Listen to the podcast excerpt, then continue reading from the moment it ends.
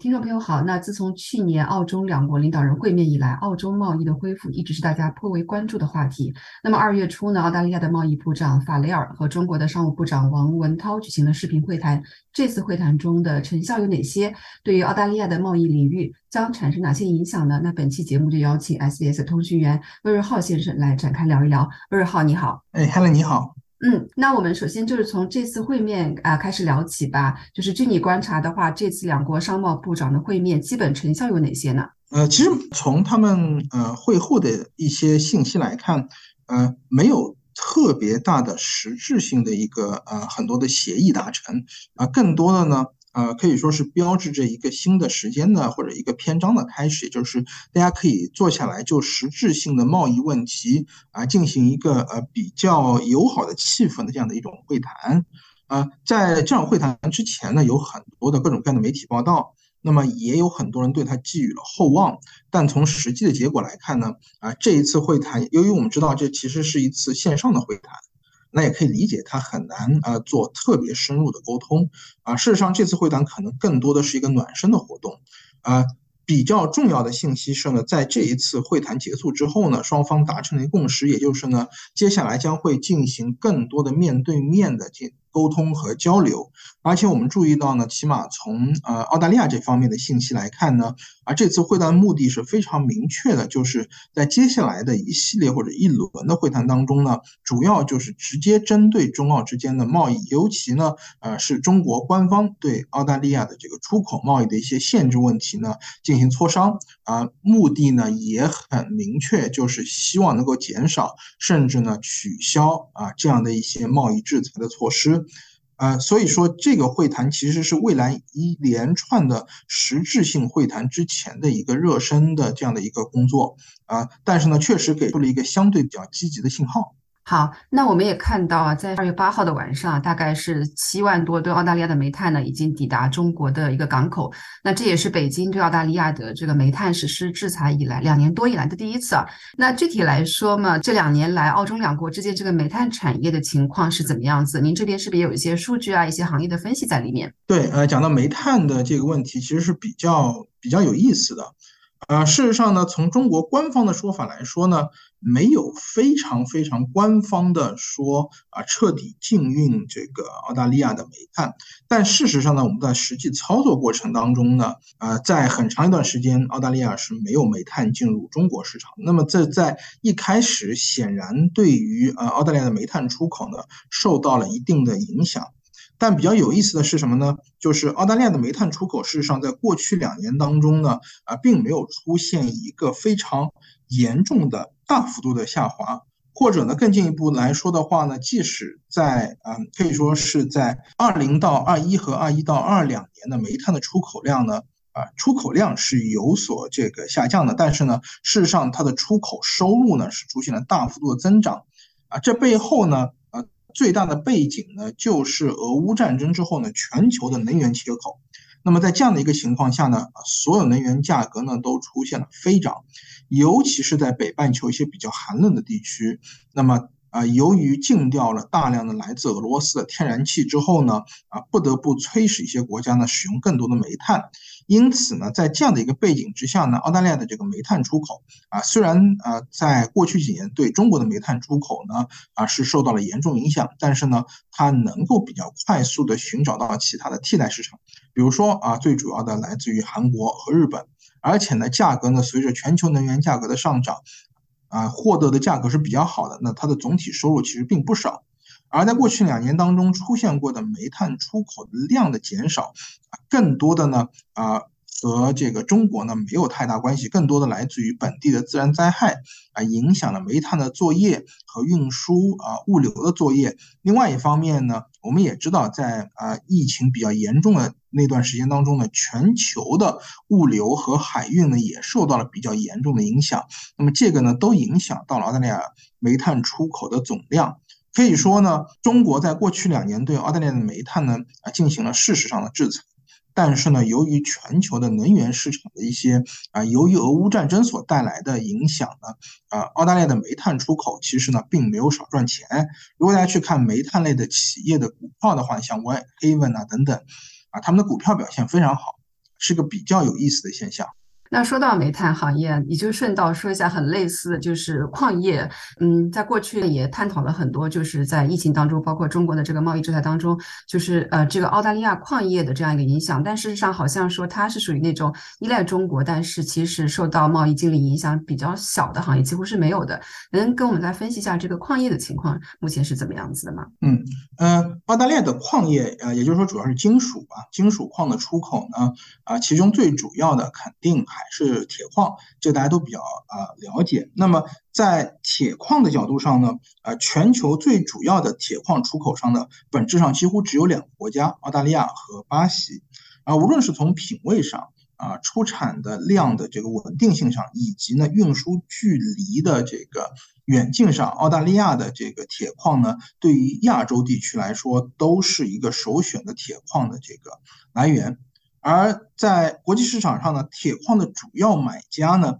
啊，几乎呢断层的排第一的就是中国，所以呃，铁矿石的贸易啊，是一个买家几乎只有一家，卖家也几乎只有一家的一个很特殊的情况。因此，即使在中澳关系不是特别的好，甚至贸易上出现各种争端的时候呢，啊，中国从来没有在铁矿石上做出太多的动作，因为呢。啊，在现实程度上来说呢，它是不可能真的禁掉澳大利亚的铁矿，因为呢没有其他的这个来源可以补上这样的一个缺口。所以在过去的一段时间当中呢，中澳之间的铁矿贸易呢受到太多的影响，甚至呢，啊，从去年年中开始，那么呃，全球的这个整体的通胀的情况啊，直接导致大宗商品价格是大涨。呃，澳大利亚的铁矿出口呢，在这个过程当中也获得了巨大的收益，这也使得澳大利亚在过去的这个贸易盈余的很大一部分收入呢，呃，来自于铁矿的这样的一种这个呃收入的情况。那么，除了铁矿之外呢，有另外一个矿种，事实上最近是大家特别关注的，就是锂矿啊。虽然说从总量和总的交易额度上来说呢，和呃铁矿是不能够相比较的。但是呢，啊，作为现在的新能源汽车的啊所使使用的这个核心的啊能源储存单元啊锂电池的最主要的原材料吧，那么这个需求缺口是非常大的。而有意思的是呢，全球最主要的锂矿出口呢，依然只来源于两个方向，一个是澳大利亚，一个是南美洲。而目前来看呢，产量更高啊，生产成本更低的呢啊，依然是澳大利亚。所以在这个过程当中呢，澳大利亚锂矿出口呢也是赚了不少的钱。呃，那么和铁矿出口有些差别的是什么呢？嗯，这一次的新能源汽车呢，应该因因为是一个全新的行业和赛道，锂矿的需求呢也是比较新的一个现象。而中国在呃电动车方向上呢，是在全世界走的比较前面的，因此呢，甚至在澳大利亚大量的大型的锂矿背后，都有中国的一些上市公司或者这个战略投资人的这个身影。无论是中国的电池厂、中国的汽车厂，还是中国的锂矿的加工厂，啊，在澳大利亚呢，都有参与一些澳大利亚重要的这个锂矿的啊这样的一些股权的组成。所以从这个角度来讲呢，啊，双方的利益是绑在一条线上的。而且从现在开始往未来推五到十年，随着越来越多的啊汽车行业将会从传统内燃机的啊汽车呢转向电动这个电力的汽车的话呢啊锂矿的需求呢啊还将会继续持续下去。那么这方面的啊矿业的出口呢，应该来说啊澳大利亚还是占据在一个比较有利的位置。而目前中澳之间的关系呢又是相对比较缓和和逐渐友好的。所以从这个角度来讲呢，未来澳大利亚矿业呢又会增加一个比较重要的矿种，那就是锂矿了。非常谢谢您对于澳大利亚这个能源产业的非常详细的分析啊，包括现在非常新兴的这个锂矿的发展，在未来的势头会是怎么样的，我们也会未来也会持续的关注。呃，那再说回到就是说这次部长会面的，就是受益的行业，那除了我们前面提到的煤炭之外呢，澳大利亚还有哪些行业可能会因为这个两国贸易关系的持续改善而受益呢？能给我们再列举几个吗？因为在疫情当中，或者说在贸易限制当中，其实澳大利亚的很多行业都是非常受伤的，能给我们。列举几个相关的行业和数字吧。应该来说，嗯，从过去这个受到呃中澳之间贸易争端影响最严重的，还是偏向于农业和食品相关的一些行业。其中呢，啊，受损最大的啊，当属红酒，也就是葡萄酒的行业。呃，事实上呢，呃，在呃出现了这样的一个贸易的争端之后啊，澳大利亚的这个葡萄酒的出口出现了大幅度的下滑。我们去看数字的话呢，澳大利亚对中国的红酒出口啊，在二零一九年是将近八个亿的这个出口量。那么到了二零二零年呢，啊，到了下半年，由于受到影响呢，跌到了这个七个亿左右。而二零二一年这个数字几乎是归零的。那么这个行业可以说是受到了严重的打击，而且更要命的是什么呢？是澳大利亚的红酒在其他地区和市场很难找到替代的市场。因为我们知道这个红酒的这个供给和竞争是比较激烈的，啊，并不存在非常严重的供给的不足。那么除了呃亚洲的新兴的亚洲市场之外呢，无论是北美还是呢这个更传统的欧洲市场，啊，当地人可能更喜欢消费本地的红酒，尤其是欧洲市场。因此，澳大利亚的红酒在这些市场想要打开是非常困难的。啊，只有极少数有较高品牌知名度的啊这样的一些红酒厂商还能够生存下去。因此呢，如果啊中澳之间的这个贸易关系好转，中国如果能够大幅度削减针对啊澳洲红酒或者葡萄酒出口的惩罚性关税的话呢，啊这个行业就拿行业本身来说，可能是受益最迅速和和最快的。除此之外呢，还包括的像比如说像呃奶粉行业。啊，或者说是乳制品行业啊，曾经也受到比较严重的打击。当然，乳制品行业的呃另外一部分的原因是在于啊两国相互之间的这个呃人的这个流动受到了限制，因为过去是有大量的这个人肉的代购的，而现在呢这部分的代购呢这个是是完全断掉的啊。再比如呢，比如说像呃更小的一些行业，比如说像木材出口啊，曾经也出现了过很大的这个很严重的问题。那么除了这个之外呢，最大的另呃最后一个最大的我想提到的可能是啊肉类，也就是红肉出口